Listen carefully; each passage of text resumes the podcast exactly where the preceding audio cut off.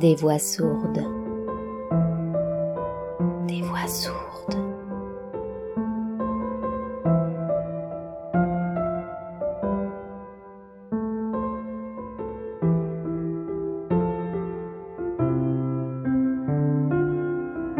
Il était une fois, nous rêvions juste de liberté.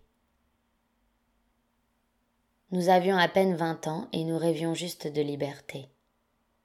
Voilà au mot près la seule phrase que j'ai été foutu de prononcer devant le juge quand ça a été mon tour de parler.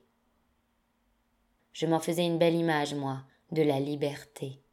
Un truc sacré presque, un truc dont on fait des statues. J'ai pensé que ça lui parlerait.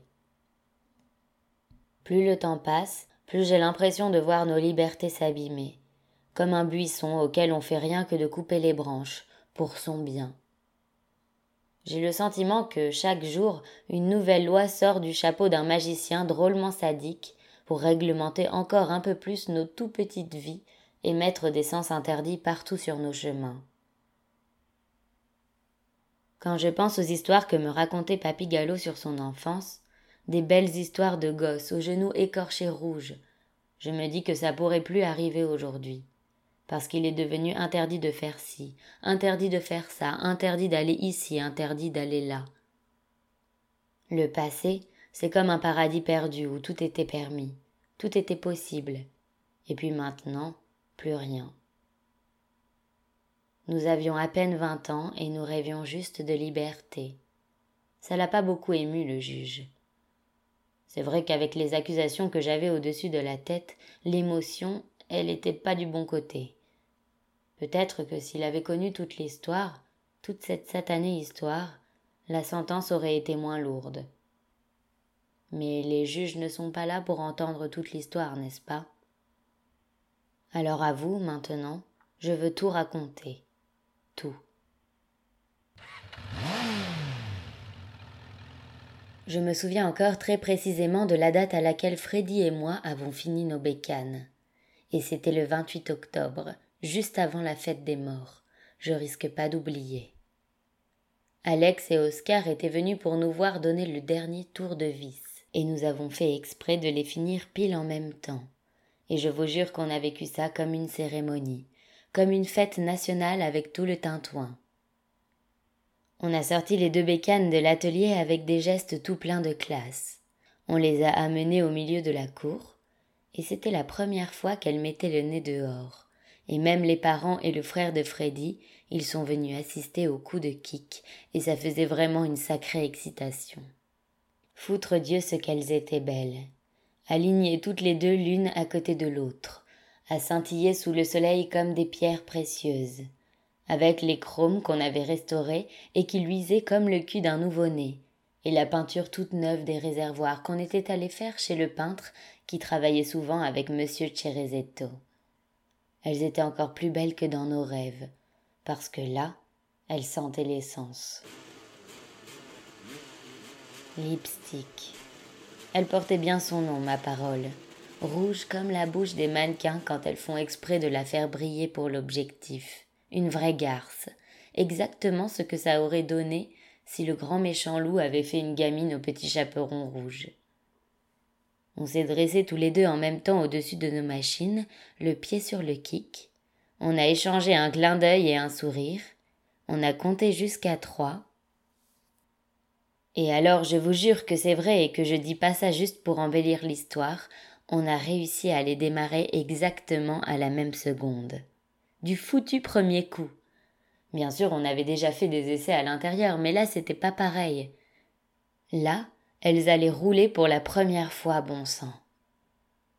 Ça a fait un sacré bruit du tonnerre chez les Cerezetto, et tous les clébards qui zonaient là se sont mis à aboyer comme si c'était la fin du monde.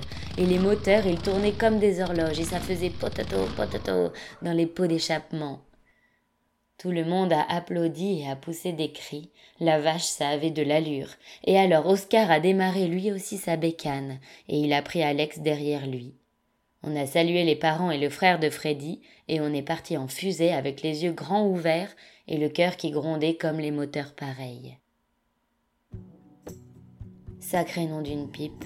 Qu'est-ce qu'ils ont pu battre fort nos cœurs pendant cette première virée? C'était la meilleure chose qui nous était arrivée depuis que la fouine était sortie de son coma, et on était bien content qu'il soit là pour partager ce moment de grâce avec nous.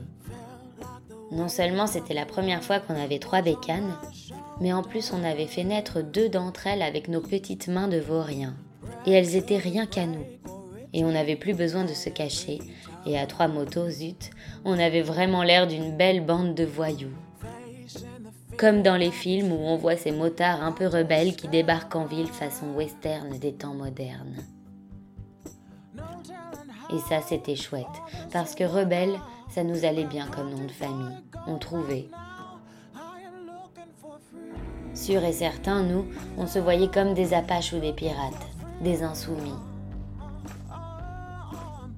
Sur nos motos, on était enfin vraiment nous-mêmes. On faisait un peu peur et on était libre et on pouvait quitter Providence rien qu'en tournant la poignée des gaz. Et ça, c'était de l'ordre du miracle.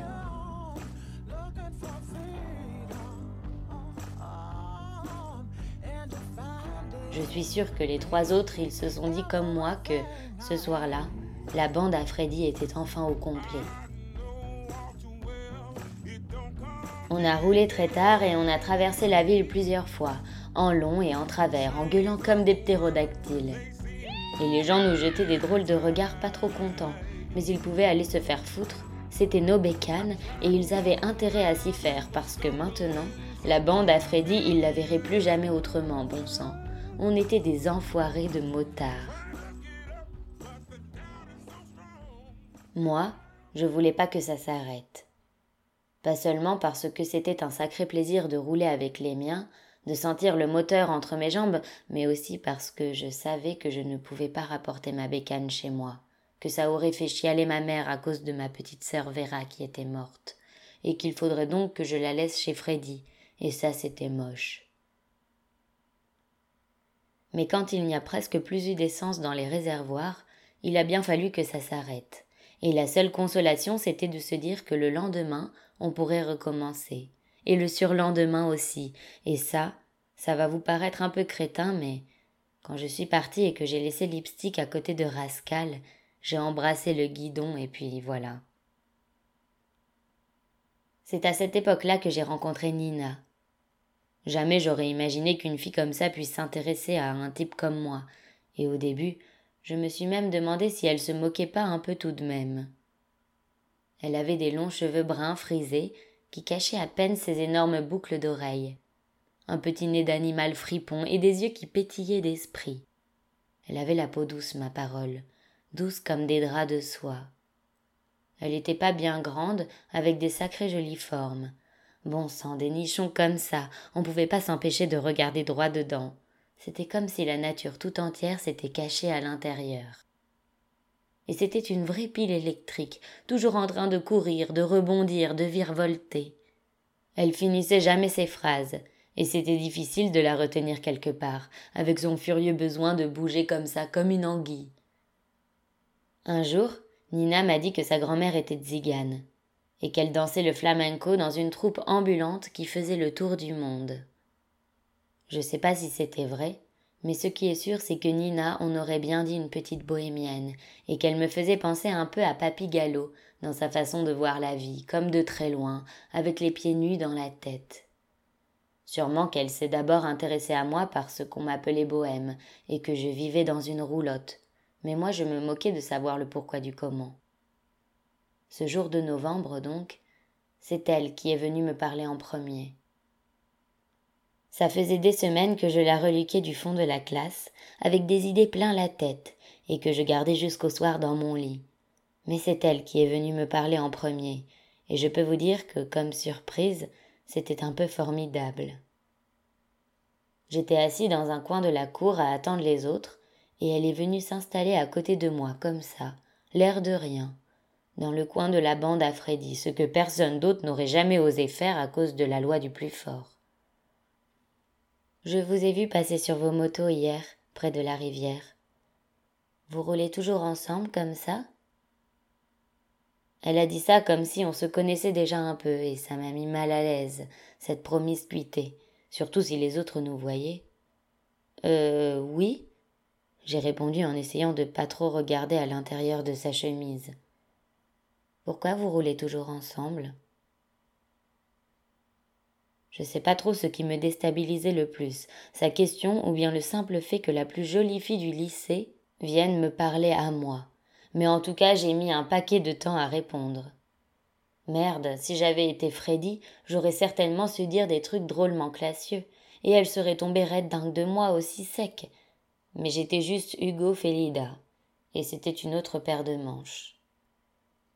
J'essayais de garder mon air de rien, assis sur le muret, les coudes posés sur les genoux à la désinvolture, mais pour de vrai j'étais tendue comme une arbalète. Ben, parce qu'on est une bande. J'ai pas trop aimé que ça la fasse rire comme ça, alors j'ai essayé d'enrober un peu mieux le tableau. On est comme une meute de loups, tu vois. Les loups, ils se quittent jamais, ils font tout ensemble et ils peuvent compter les uns sur les autres, quoi qu'il arrive. Ils se défendent ensemble. C'est rare de pouvoir compter comme ça sur quelqu'un. Je vois. Mais t'as jamais envie de rouler tout seul? T'y connais quelque chose à la moto? J'ai dit ça d'un air un peu méprisant en haussant les épaules, et là elle m'a crucifié sur place. Non. Mais j'y connais quelque chose à la liberté. J'ai essayé de pas perdre la face, même si elle et moi, on savait que j'avais déjà perdu la partie. On peut être libre à plusieurs, j'ai dit. Moi j'ai connu des solitudes qui ressemblaient vachement à des prisons. Elle a souri. T'es un malin, toi. J'étais surtout rouge comme ma bécane, et j'aimais pas trop le sentiment d'infériorité que j'avais à cause de sa beauté, de son assurance et de ses nichons. Et puis tout à coup elle s'est levée, elle a commencé à s'éloigner et elle m'a lancé comme ça. Si un jour l'envie te prend d'aller rouler tout seul, je veux bien t'accompagner. Mais enfin, si tu m'accompagnes, je serai plus tout seul. Ça n'a pas de sens ton histoire. Mais elle était déjà partie.